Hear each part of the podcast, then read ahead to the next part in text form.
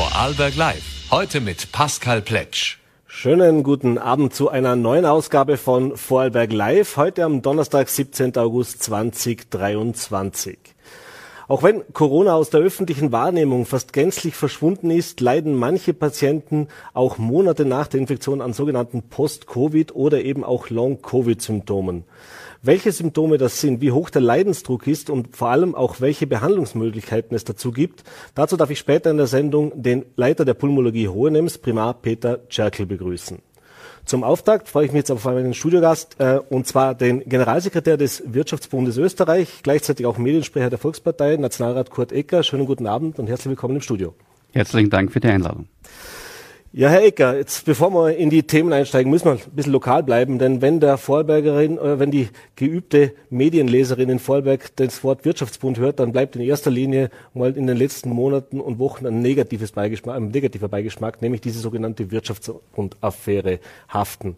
Wie sehr hatten die auch über die Landesgrenzen hinaus gewirkt? Äh, was hat das auch für die anderen Landesorganisationen, auch für den Wirtschaftsbund Österreich äh, bedeutet? Und ja, jetzt haben Sie heute auch gesehen, alles neu aufgestellt. Wie zufrieden sind Sie auch mit diesem Prozess?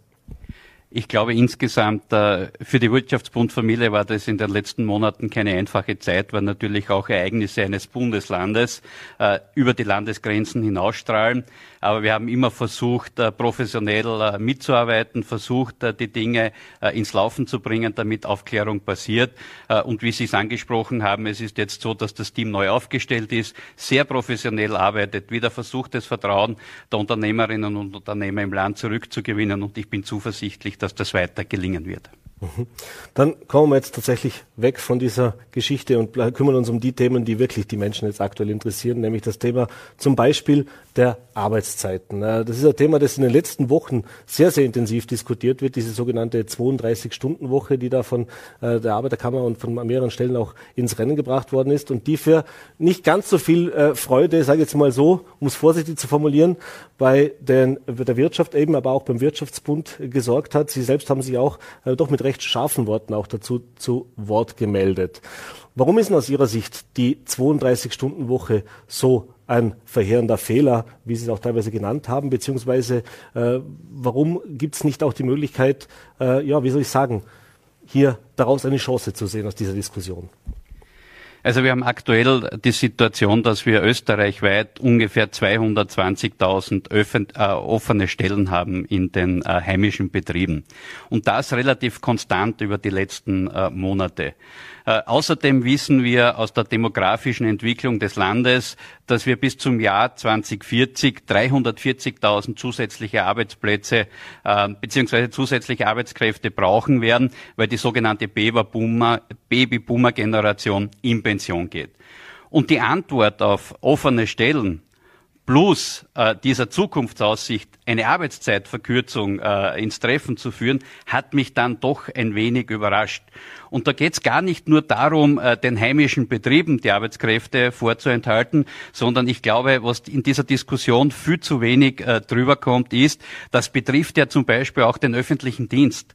Es geht darum, um in den Krankenhäusern den Betrieb aufrechtzuerhalten. Es geht darum, in den äh, Betreuungseinrichtungen sowohl für Kinder als auch für ältere Menschen äh, die Kapazitäten äh, zur Verfügung zu haben. Es geht darum, bei der Polizei für Sicherheit zu sorgen, äh, und wenn man sich das anschaut, zusätzlich, also zu den ohnehin 220.000 offenen Stellen, 340.000 durch die demografische Entwicklung, würde eine Arbeitszeitverkürzung von 40 auf 32 Stunden zusätzlich 200.000 Arbeitskräfte erfordern. Wo die herkommt, herkommen sollen, hat mir noch niemand erklären können. Und da geht es nicht nur um die Betriebe, sondern geht es um öffentliche Sicherheit. Da geht es darum, dass der Notarzt auch am Wochenende kommt, äh, dass die älteren Menschen gepflegt werden und einfach das öffentliche Leben aufrechterhalten werden kann. Und von der Aufrechterhaltung des Sozialsystems rede ich da noch gar nicht. Mhm. Jetzt haben Sie natürlich ein paar Bereiche äh, aufgezählt, wo es eigentlich nur nah selbstverständlich ist. Da brauchen wir 24-7-Abdeckung, öffentliche Sicherheit, äh, die medizinische Versorgung und so weiter.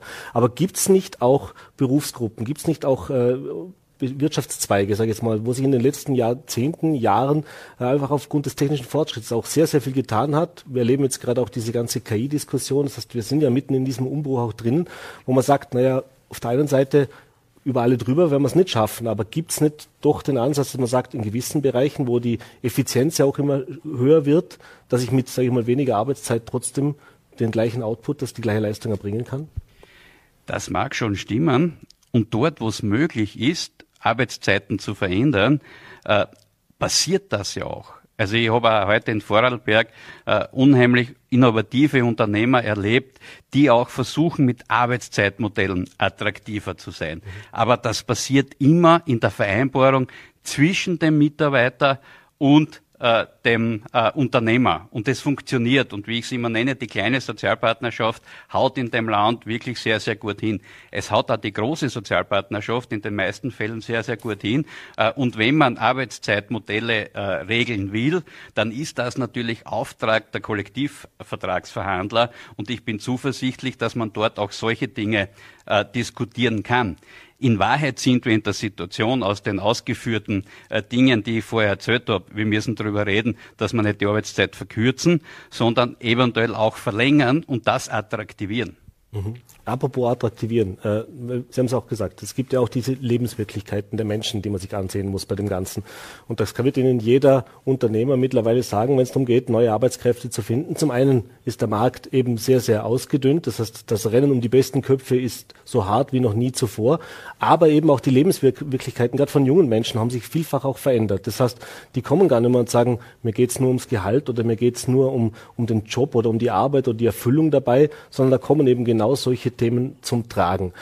Wie soll man es denn dann schaffen? Wie, scha wie soll es die Wirtschaft schaffen? Wie kann man sie auch unterstützen? Wie kann auch die Politik das unterstützen, um eben diese Attraktivität zu schaffen, dass junge Menschen auch einen Sinn drin sehen, sage ich jetzt mal, eben nicht 32 Stunden oder nicht vier Tage Woche, sondern vielleicht auch dann 42 Stunden zu arbeiten.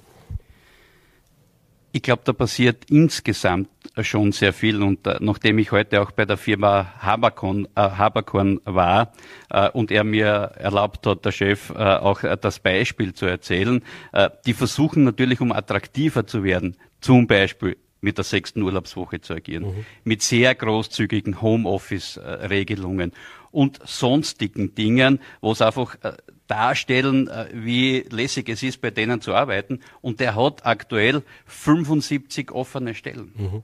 Ja, äh, und ich bin überzeugt davon, und wir haben ja auch eine aktuelle Marketumfrage der Wirtschaftskammer, dass die Hälfte der aktuell arbeitenden Menschen bereit ist, mehr zu arbeiten in der Woche. Und von diesen 50 Prozent, immerhin 50 Prozent, mehr als zwei Stunden. Mhm. Mit der Einschränkung, wenn es sich auszahlt.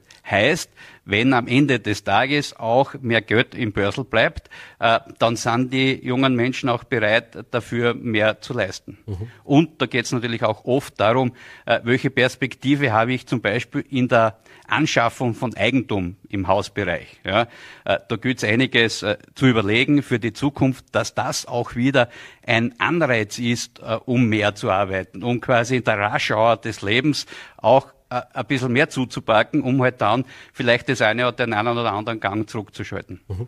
Da muss ich jetzt switchen vom Wirtschaftsbund äh, Generalsekretär hin zum Nationalratsabgeordneten, zum ÖVP-Mitglied und dementsprechend auch Mitglied der Regierungspartei. Äh, es gab ja auch genau in diesem Hinblick auch Kritik, zum, zuletzt auch von der industriellen Vereinigung zum Beispiel, dass eben Österreich oder Vorarlberg, dass man zu wenig innovativ ist, dass man zu wenig kreativ ist, dass zu wenig eben genau diese Anreize geschafft werden. Wenn wir das alles wissen, dass wir attraktiver werden müssen. Das äh, Forderung der Unternehmen schon lange. Lohnnebenkostensenkung, Stichwort. Warum bringen wir es nicht auf Schiene? Also, ich glaube, die Betriebe werden im Wettbewerb um die besten Mitarbeiterinnen und Mitarbeiter immer kreativer, immer attraktiver. Äh, sie überlegen sich, wie können sie einfach ein attraktiver Arbeitgeber sein. die Aufgabe der Politik ist es, dort Rahmenbedingungen zu schaffen. Rahmenbedingungen kann ich schaffen mit einfach gesetzlichen Mehrheiten.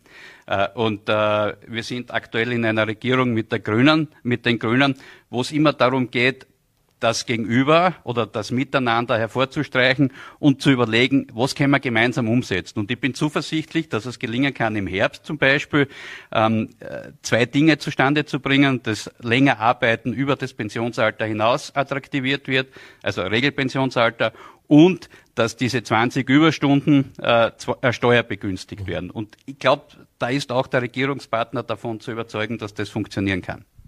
Sie haben schon gerade schon ein Stichwort geliefert, Pension beziehungsweise einfach auch ins Alter hinein länger arbeiten. Auch das ist eine Diskussion, die seit Jahren nicht nur in Österreich geführt wird. Wie können wir uns künftig unser Pensionssystem zum einen leisten und vor allem eben auch, wie können wir die offenen Stellen besetzen? Verzeihung. Ähm, jetzt ist die Frage natürlich äh, auch da, Sie haben gesagt, äh, attraktiver zu machen. Aber ist auch ein Thema, das man eigentlich schon länger kennt. Und wir haben mit Pensionisten gesprochen. Es gibt auch diese Beispiele, die immer wieder gezeigt werden, die sagen, na, sie würden gern, aber sie können eigentlich nicht, weil wenn sie jetzt nur arbeiten gehen, dann werden sie praktisch noch bestraft. Das heißt, sie müssen dann das dermaßen versteuern, dass sich A nicht rentiert. Teilweise verlieren es dann sogar Ansprüche, die sie haben. Ähm, auch das ein Thema. Kennen wir nicht erst seit gestern, wissen wir, sind wir darauf zugesteuert, Liegt das tatsächlich an der Koalition oder, oder hat man auch die letzten Jahre vielleicht zu lange zugesehen? Und Sie haben es gerade vorher schon angekündigt, aber sind Sie optimistisch, dass man das in dieser Legislatur, die jetzt noch knapp ein Jahr, wenn die Koalition hält, geht, äh, noch umsetzen kann? Also es liegt immer an der Koalition, äh, solche Dinge umzusetzen, ob das jetzt mit den Grünen ist oder ob das mit der SPÖ ist. Und da, gibt's äh, viel, da gilt es viel Überzeugungsarbeit zu leisten. Ich glaube, dass man mit guten Argumenten in dem Zusammenhang äh, auch zum Ziel kommt. Insofern, dass die demografische Entwicklung einfach es erfordert, dass man diese Zielgruppe auch ins Visier nimmt, im positiven Sinne. Mhm. Da ist sehr viel Know-how in den Betrieben. Äh, die Menschen, die dann mit 65 in Pension gehen, sind in den allermeisten Fällen noch voll fit, ähm, äh, in der Lage auch noch, sich im Betrieb einzubringen. Unheimlicher Ideenträger. Sie können Motivatoren sein für junge Mitarbeiter an der Seite. Und ich glaube, dass es dort sinnvoll ist, darüber zu diskutieren, wie man diese Lohnnebenkosten senken kann. Äh, warum muss jemand, der quasi über das Pensionsalter hinaus arbeitet, noch einen Pensionsbeitrag zahlen? Mhm. Der ja schon in Pension ist. Eben. Und könnte es aber auch darauf hinauslaufen, weil es politisch natürlich nicht ganz einfach ist, eine Erhöhung des Pensionsalters durchzusetzen. Dass man sagt, naja, 40 Jahre oder 45 Jahre sind genug, aber wenn jemand das machen möchte, dass ich es ihm dementsprechend auf freiwilliger Basis sozusagen so attraktiv mache, dass er das weiterhin macht. Das heißt, wir rütteln jetzt nicht unbedingt am gesetzlichen Pensionsalter, sondern wir schauen uns an, was können wir an positiven äh, Input liefern. Also um gleich alle Missverständnisse äh, auszuräumen, ich rede da jetzt nicht von der Anhebung des Pensionsalters. Äh, es wäre schon ein guter Schritt, wenn wir quasi mit dem Durchschnitt des Regelpensionsalters erreichen, äh, dann ist schon äh, viel äh, erledigt. Aber es geht darum, jene, die in die Regelpension geht, eben steuerlich und sozialversicherungsrechtlich zu entlasten, damit genau das eintritt, was Sie formuliert haben, nämlich, dass es auszahlt, auch arbeiten zu gehen. Mhm. Dann Kommen wir zurück zur Wirtschaft, die eben auch vor großen Herausforderungen steht. Wir haben es vorher schon kurz angekündigt. Die ganze Wirtschaft ist im Umbruch. Stichwort KI. Wir haben die letzten Jahre auch erlebt, wie schnell das gehen kann, wenn da Lieferketten unterbrochen sind, äh, wenn eben dieser globale Handel nicht mehr so funktioniert, wie er das davor hat. Wir haben Inflation, wir haben Energie, in Anführungszeichen Krise hinter uns. Das hat sich mittlerweile wieder ein bisschen beruhigt, aber trotzdem, da gab es auch, gibt es große Einschränkungen, was die Energiepreise anbelangt, was die erneuerbaren Energien auch anbelangt, sprich Stichwort Klimawandel, was hier alles an neuen Vorschriften und Regelungen auf die Wirtschaft auch zukommt. Wie optimistisch sind Sie denn, dass die österreichische Wirtschaft all diese Herausforderungen tatsächlich stemmen kann und dass man, dass man die nächsten, sage ich jetzt mal, mittelfristig fünf bis zehn Jahre auch weiterhin eine Wettbewerbsfähigkeit im internationalen Vergleich trotzdem erhalten kann, wenn es auf der einen Seite aber auch immer neue Vorschriften, neue Reglementierungen gibt, die es vielleicht in anderen Ländern noch nicht gibt. Also ich bin grundsätzlich äh, ein optimistischer Mensch, äh, der ja auch in diesem Zusammenhang. Aber warum bin ich auch optimistisch? Äh, nämlich wenn ich durchs Land unterwegs bin dann erlebe ich unheimlich viele kleine, mittlere und große Betriebe, äh, die sich innerhalb kürzester Zeit auf neue Herausforderungen einstellen können. Und wenn man sich die letzten dreieinhalb Jahre ansieht, also Corona plus Russland, Ukraine plus Inflation plus Energiekosten, die Betriebe haben sich sofort wieder versucht, auf die neue Situation einzustellen. Und die österreichische Betriebsstruktur mit ganz vielen kleinen und Mittelbetrieben, also über 90 Prozent, ist dafür bestens geeignet, um eben schnell sich auf diese veränderten Bedingungen einzustellen ja, und dementsprechend wieder einen Schritt vorne, äh, nach vorne zu kommen. Ja, es werden die nächsten Monate ganz sicher eine Herausforderung werden, weil die wirtschaftlichen Entwicklungen sind, wie sie sind, weil der Wettbewerb zwischen Amerika, Europa und Asien so ist, wie er ist, äh, und wir als Europa in Wahrheit äh, darauf schauen müssen, dass wir da im Wettbewerb nicht durch unnötige Regulierungen Wettbewerbsnachteile erleiden oder erzielen. Äh, und daher muss äh, die Politik da sehr genau darauf schauen, dass es nicht überbordend wird. Und ich glaube, dass auch in den nächsten Wochen und Monaten, auch in Vorbereitung auf die Europaparlamentswahlen, äh, diese Diskussion sehr intensiv geführt werden muss. Was ist notwendig? Viele Betriebe sind Vorreiter äh, in der Entwicklung in Richtung Nachhaltigkeit. Äh, Haberkorn hat mir heute erklärt, was die alles machen. Aber die haben kein grünes Parteiprogramm dazu gebraucht, sondern die sind hergegangen und haben das vor Jahren schon begonnen. Und das ist ein Betrieb, aber da gibt es viele tausende Betriebe, die das tun. Äh, und daher bin ich auch zuversichtlich, dass das gelingen wird. Wie sehr hören Sie es denn auch dann draußen in den Betrieben? Wie gesagt, Sie sind Teil dieser Koalition, äh, Teil dieser schwarz-grünen, Stichwort Greenflation war auch ein Begriff, der geprägt worden ist. Das heißt, äh, wo es da auch Unstimmigkeiten gab zwischen der ÖVP und den, und den Grünen, dem, dem Koalitionspartner. Äh, wenn Sie zum Unternehmen gehen, dann repräsentieren Sie in einer gewissen Weise natürlich die Wirtschaft, aber eben auch diese Koalition. Äh, soll, wie, soll man sagen, wie schwierig ist denn dieses Zusammenspiel auch, das beides unter einen Hut zu bringen und eben, wenn Sie ja sagen, die brauchen kein grünes Parteiprogramm zum was umsetzen, in gewissen Punkten kriegen Sie es aber natürlich von der Regierung dann vorgesetzt. Ich glaube, diese Bundesregierung wird in der Beurteilung sehr unter ihrem Wert geschlagen. Wir haben in dieser kompletten Krisenzeit, und man muss das im Hinterkopf haben, diese Bundesregierung ist quasi im Amt, seitdem Corona begonnen hat, und ist in der Krisenbewältigung einen Schritt nach dem anderen gegangen und hat das Land an und für sich ganz gut durch diese Krise gebracht. Wir haben Arbeitsplätze gesichert, wir haben Betriebe gesichert, äh, wir haben aber trotzdem auch eine ökosoziale Steuerreform gemacht, wir haben die Steuerstufen gesenkt, wir haben die Körperschaftssteuer geschenkt, äh, wir haben im Bereich der Nachhaltigkeit einiges äh, auf die Reihe gebracht, und das ist schon ein guter Schritt in schwierigen Zeiten. Und ja, die Grünen und äh, die ÖVP sind nicht immer einer Meinung. Äh, das ist aber auch in der Natur der Sache, weil wir halt auch zwei Welten sind. Und das muss man ganz offen ansprechen, ansprechen. Und das kann schon passieren, dass man diskutiert. Aber am Ende des Tages funktioniert das. In den meisten Fällen, in einigen haben wir noch Nachschärfungsbedarf. Da gibt es ja auch noch jetzt ein Jahr Zeit, wenn es dann so lange ist, bis die nächsten Wahlen sind. Ähm, wir sind leider schon am Ende der Zeit, aber ich kann Sie natürlich nicht gehen lassen, dass Sie auch der Mediensprecher der ÖVP sind. Und äh, Ihr Bund oder der Bundeskanzler hat in den letzten Wochen medial doch einige Male für Aufsehen gesorgt. Äh, erst kam das Video mit Was ist normal? Äh, muss ich Sie natürlich fragen, bitte wirklich Art, weil wir schon später Zeit sind. Sind Sie normal? Was ist normal für Sie? Also normal für mich ist, dass ich äh, mich als Nationalratsabgeordneter einsetze für die Anliegen der Menschen in dem Land, dass ich versuche, auch meinen Kindern ein gutes äh, Vorbild zu sein. Das ist mir, glaube ich, halbwegs gut äh, gelungen und natürlich auch in der Interessensvertretung das eine oder andere weiterzubringen. Ich glaube, wir haben wichtigere Diskussionen in dem Land, ob das was normal ist oder was nicht normal ist. Ähm, und daher, ja.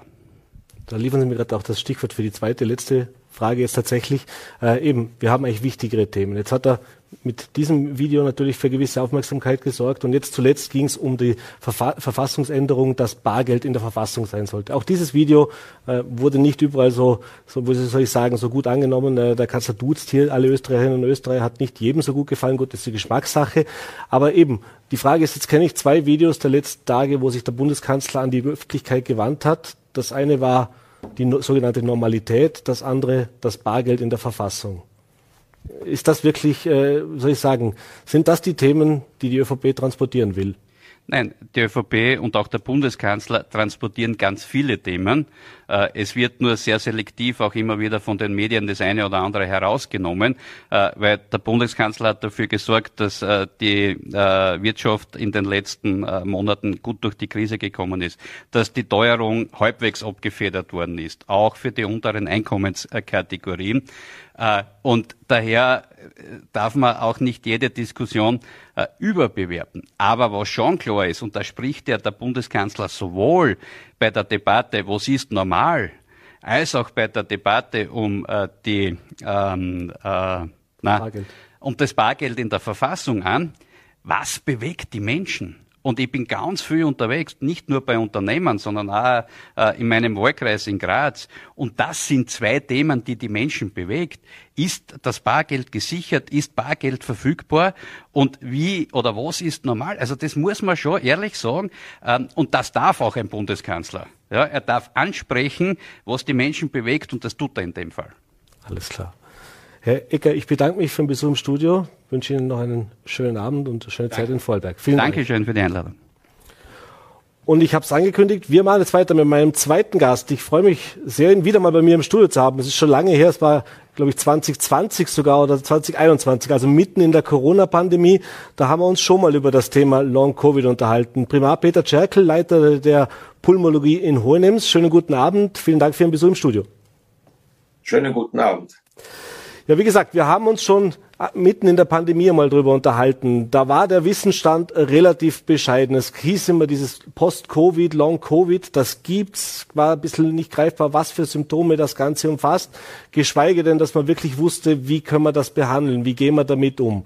Äh, das hat sich bisschen zumindest geändert, bevor wir jetzt auch die Frage natürlich stellen, was sich genau geändert hat. Aber es gibt zumindest seit Juli 2022 eine Koordinationsstelle Post-Covid in Hohenems die Sie ja auch leiten. Dementsprechend die Frage, was hat sich denn geändert am Wissensstand? Was wissen wir denn jetzt mittlerweile drüber? Können wir jetzt wirklich das schon besser einschätzen? Also wir wissen sicher mehr wie 2021, wo wir ein bisschen ratlos vor diesem Phänomen gestanden sind. Der Wissensstand ist am Wachsen. Es wird jetzt auch mehr Studien geben, wo uns noch mehr äh, Wissen bringen wird.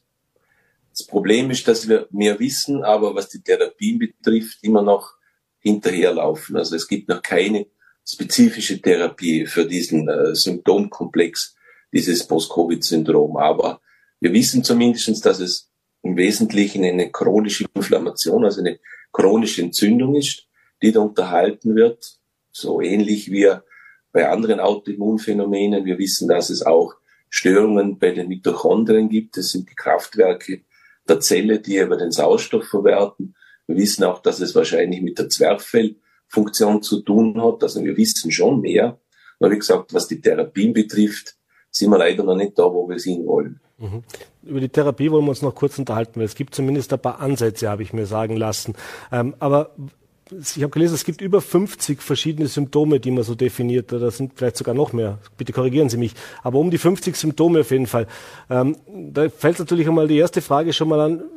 Thema Diagnose äh, ist ja auch so ein Thema. Also selbst wenn ich jetzt mehr darüber weiß, auch wenn ich es noch nicht behandeln kann, ich muss ja auch erstmal diese Diagnose stellen. Wie schwierig ist das? Wie viel hat sich auch da getan, dass man jetzt sagen kann, naja, wenn die und die Parameter gegeben sind, dann sprechen wir von diesem Post-Covid oder eben Long-Covid-Syndrom.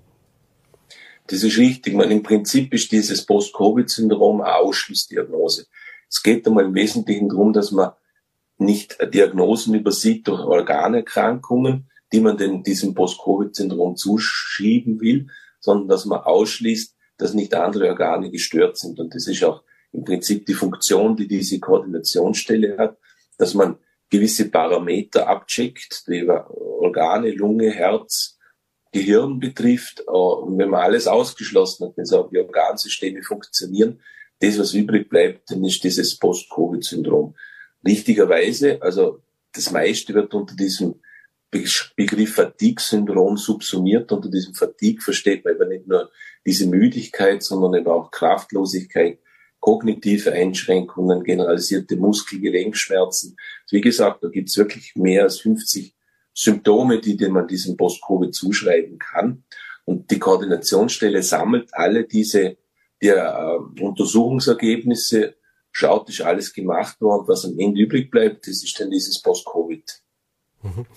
Können Sie ein bisschen abschätzen, wie viele Betroffene in Hohenems, sage ich jetzt mal, in diesem Jahr oder in diesen zwei Jahren seit, oder seit 21, vielleicht auch bevor es diese Station oder diese Koordinationsstelle gegeben hat, behandelt worden sind? Wie viele Vorarlberger ungefähr davon betroffen sind? Also man geht davon aus, dass ungefähr die Wahrheit so sein wird, zwischen drei bis sechs Prozent der Patienten, die eine Covid-Infektion durchgemacht haben, haben am Ende vom Tag dann dieses Post-Covid-Syndrom ungefähr gesehen haben. Mir jetzt sieht man diese Koordinationsstelle geschaffen haben in einem Jahr ungefähr 35 Patienten. Das sind dann aber auch wirklich die schweren Fälle, weil die leichten äh, Covid-Symptom-Patienten, die werden von den Hausärzten behandelt. Mhm. Das wollte ich jetzt noch fragen, genau, gibt es auch da vielleicht äh, schon Erkenntnisse, was Alter, Geschlecht oder auch Krankheitsverlauf betrifft? Was das sind es Menschen, die schwer an einer Covid-Erkrankung gelitten haben oder kann das auch sein, dass die es vielleicht nur ganz schwach gehabt haben und trotzdem diese Symptome aufweisen? Also das ist sehr vielfältig. Also wir haben viele Patienten gesehen, die eine ganz leichte Covid-Infektion durchgemacht haben und trotzdem über in der weiteren Verlauf dann dieses Post-Covid entwickelt haben. Schwere Verläufe, da muss man halt auch ein bisschen aufpassen. Die schweren Verläufe, wie wir sie am Anfang gesehen haben, die haben natürlich auch strukturell an der Lunge einen Schaden bekommen, der sich sehr langsam erst zurückbildet. Ein gewisser Teil hat auch noch permanent noch Strukturschädigungen in der Lunge. Das ist ja nicht das, was man eigentlich unter dem Post-Covid-19-Syndrom versteht. Also das, was wir hier sehen, sind Patienten, die normale Lungenfunktionen haben, normale Röntgen, normale Echo haben, also organisch gesund sind, aber trotzdem dieses Beschwerdebild haben. Das können sein Patienten, die einen moderaten Verlauf gehabt haben, einen ganz leichten Verlauf. Mhm. Auch vom Alter oder Geschlecht gibt es da keine Auffälligkeit? Also man hat eine gewisse Geschlechtshäufung bei den Frauen, und ein bisschen bei den jüngeren Frauen, aber nicht so, dass man sagt, das ist eine klare Häufung. Mhm. Jetzt haben Sie es erwähnt, das, im Prinzip muss man sich vorstellen, ein bisschen wie Autoimmunerkrankung. Das heißt, dass eben nicht organisch was fehlt, sondern eben am Immunsystem da der Schaden entstanden ist äh, und Behandlungsmethoden nach wie vor schwierig sind. Aber was machen Sie denn mit diesen Patienten? Welche Möglichkeiten gibt es denn aktuell? Also das, wo am besten äh, geprüft worden ist, wo es auch Daten dafür gibt, sind Rehabilitation, also das heißt, dass man den Patienten möglichst früh in eine Rehabilitation bringt und die Überlegung dieser Koordinationsstelle ist zum Schauen, welche Form von Rehabilitation braucht der Patient? Braucht er mehr eine Neurorehabilitation? Braucht er mehr eine ergotherapeutische Rehabilitation? Braucht er mehr Physikotherapie, wenn er mehr Atembeschwerden hat? Also da ist eigentlich die Idee dabei, dass man ein multimodales Rehabilitationskonzept auf die Füße stellt, wo der Patient am besten davon profitiert. Mhm. Es gibt natürlich schon immer diese Hoffnung an Medikamenten, Infusionen, Tabletten. Es wird auch immer wieder über diese Apharesen gesprochen. Aber das sind alles Dinge, die sind noch nicht reif. Weil wir haben da noch keine Studien dafür. Es gibt so anekdotische Fallberichte. Das hat mal funktioniert, aber so funktioniert halt nicht die Schulmedizin, dass man sagt, das probieren wir jetzt mal aus und vielleicht funktioniert wenn man weiß, dass andere Patienten davon geschädigt werden können. Mhm.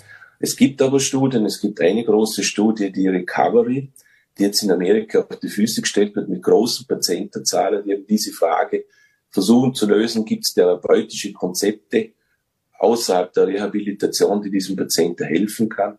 Es wird noch Zeit brauchen. Mhm. Jetzt habe ich auch gelesen, Kältetherapie, also Kältekammern haben bei gewissen Patienten, die ja Long-Covid leiden, auch Linderung beziehungsweise Erfolge gebracht. Wie muss ich mir das, das ist richtig. Also Kälte, dann wird auch diese Hypoxie, Hyperoxietherapie, diese intermittierenden werden diskutiert. Ah, es gibt schon so Berichte von Patienten, die davon profitiert haben. Manche die überhaupt nicht, manche haben sogar Verschlechterungen gehabt. Ich gesagt, wir, wir müssen noch wissen, welcher Patient für was für eine Therapie geeignet ist. Es heißt jetzt nicht bloß, weil die Apharese zum Beispiel nicht empfohlen wird, dass es nicht Patienten gäbe, die davon profitieren. Mhm. Bloß haben wir noch nicht die Patienten herausgefunden, die das benötigen und die anderen, die das aber eher schädigt. Mhm. Welche Stellenwert spielt denn auch eine psychologische Betreuung für diese Patienten? Ich nehme an, das wird ja doch auch sehr belastend für diese Menschen, die eben wissen, es gibt jetzt kein Heilmittel, die das teilweise schon ein Jahr, zwei Jahre mit sich rumtragen und äh, dementsprechend auch stark, unterschiedlich stark, aber teilweise auch sehr stark in ihrem täglichen Leben äh, eingeschränkt sind. Das ist sicher so. Also die Patienten wollen ja arbeiten oder wollen mit ihren, ihren Alltag zurück, ihr Leben zurück und haben mit dem Schicksal, dass sie nicht das können, was sie wollen. Also sind da zum Teil sportliche Menschen, die viel auf die Berge gegangen sind und jetzt kein Stockwerk mehr da schnaufen. Und man sagt ihnen, sie sind aber organisch gesund. Das macht natürlich bei den Patienten was. Und man hat da gesehen, auch in den anderen Koordinationsstellen, dass hier viel mehr die Psychologie, aber die Psychosomatik Raum finden muss, dass diese Patienten nicht nur organmedizinisch betreut werden, sondern psychologisch, neuropsychologisch betreut werden. Mhm. Ihrer Einschätzung nach, weil wir haben jetzt auch Berichte gelesen, zumindest letztes Jahr im Beginn war es so, dass es teilweise auch recht lange Wartezeiten gegeben hat für Patienten, bis sie dann einen Platz bekommen haben. Das ist, wird das gleiche Thema sein wie in der Medizin momentan generell. Es sind halt eben auch nur die Menschen im Dienst oder vorhanden, die da sind. Wenn die Ressourcen fehlen, wird es schwierig. Äh, das heißt, muss das, oder ist das ein Thema, wo Sie sich wünschen würden, dass da noch mehr Augenmerk draufgelegt wird? Müssen wir uns auch vielleicht darauf einstellen, dass wir das noch länger uns begleitet und dass wir eben solche Koordinationsstellen vielleicht auch noch ausweiten müssen? Also ich denke, es wird mehr so sein, dass wir immer mehr und mehr, mit dem mehr Erfahrung wir haben, der Hausarzt mehr die zentrale Rolle spielen wird, damit aber nicht dass ein Flaschenhals entsteht. Mhm. Man hat es jetzt einmal gebraucht, wenn man gesagt hat, die Hausärzte sind auch überfordert, die sind auch an der Grenze ihres Wissens. Wir machen jetzt mal eine Koordinationsstelle, dass wir es mal sammeln können. Aber es wird so sein, dass man dieses Stück weit wieder zurück zum Hausarzt geben kann, dass aber auch der Hausarzt diese Betreuung übernehmen kann. Und dann hat es weniger personelles Problem. Das personelle Problem wird dann eher sein, hinterher für diese Rehabilitation, stationär oder ambulant. Mhm.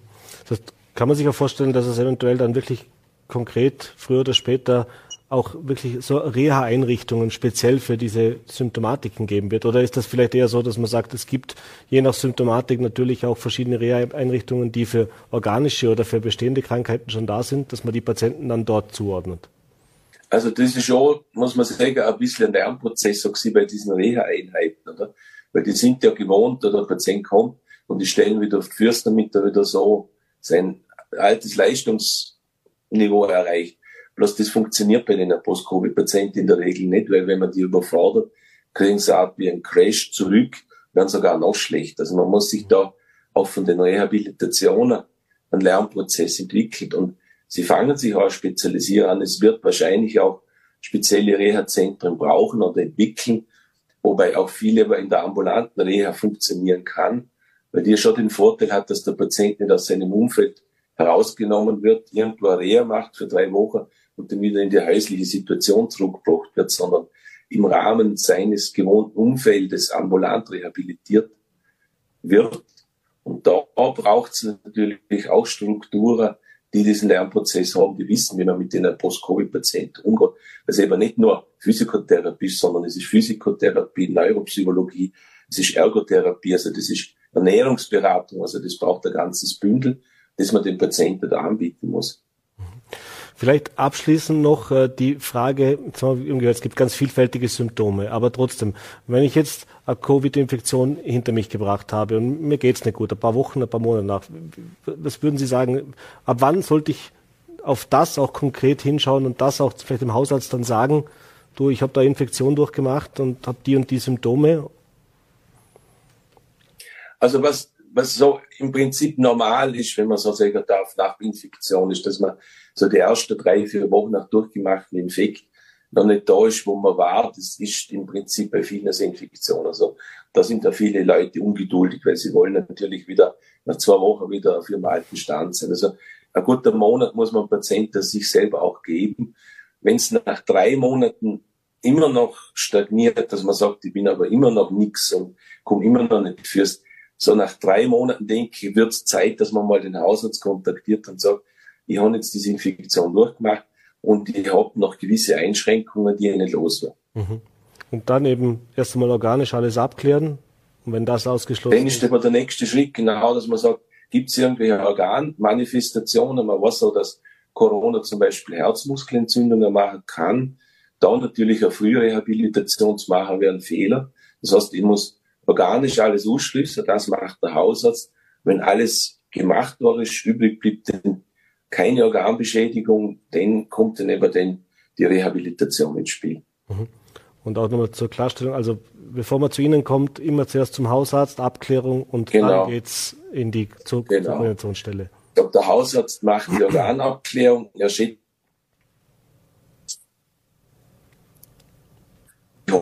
hochgradig Jetzt haben wir sie, glaube ich, verloren. Ja. Bin ich wieder da? Ja, hören tu, ja, jetzt, jetzt geht's wieder. Jetzt sehe ich sie wieder. Ah, ja. Also, so. wie gesagt, der Hausarzt klärt ab, stuft den eben auch das ein, sagt so und so hoch ist der Schweregrad und ab einem gewissen Schweregrad wird der Hausarzt sie mir zuweisen. Alles klar. Herr Dr. Jekyll, ich bedanke mich, dass Sie sich die Zeit genommen haben. Sind leider schon am Ende der Zeit. Äh, bedanke mich Bitte für gerne. die Einblicke und wünsche Ihnen alles Gute und einen schönen Abend. Liebe Grüße nach Hohenems. Auch alles Gute und schönen Abend. Dankeschön. Und das war's mit unserer heutigen Ausgabe von Vorarlberg Live. Bedanke mich fürs Dabeisein und wenn Sie mögen, sind wir wie gehabt morgen wieder da, 17 Uhr, Voller.at, VNRT und Ländle TV. Bis dahin, machen Sie es gut.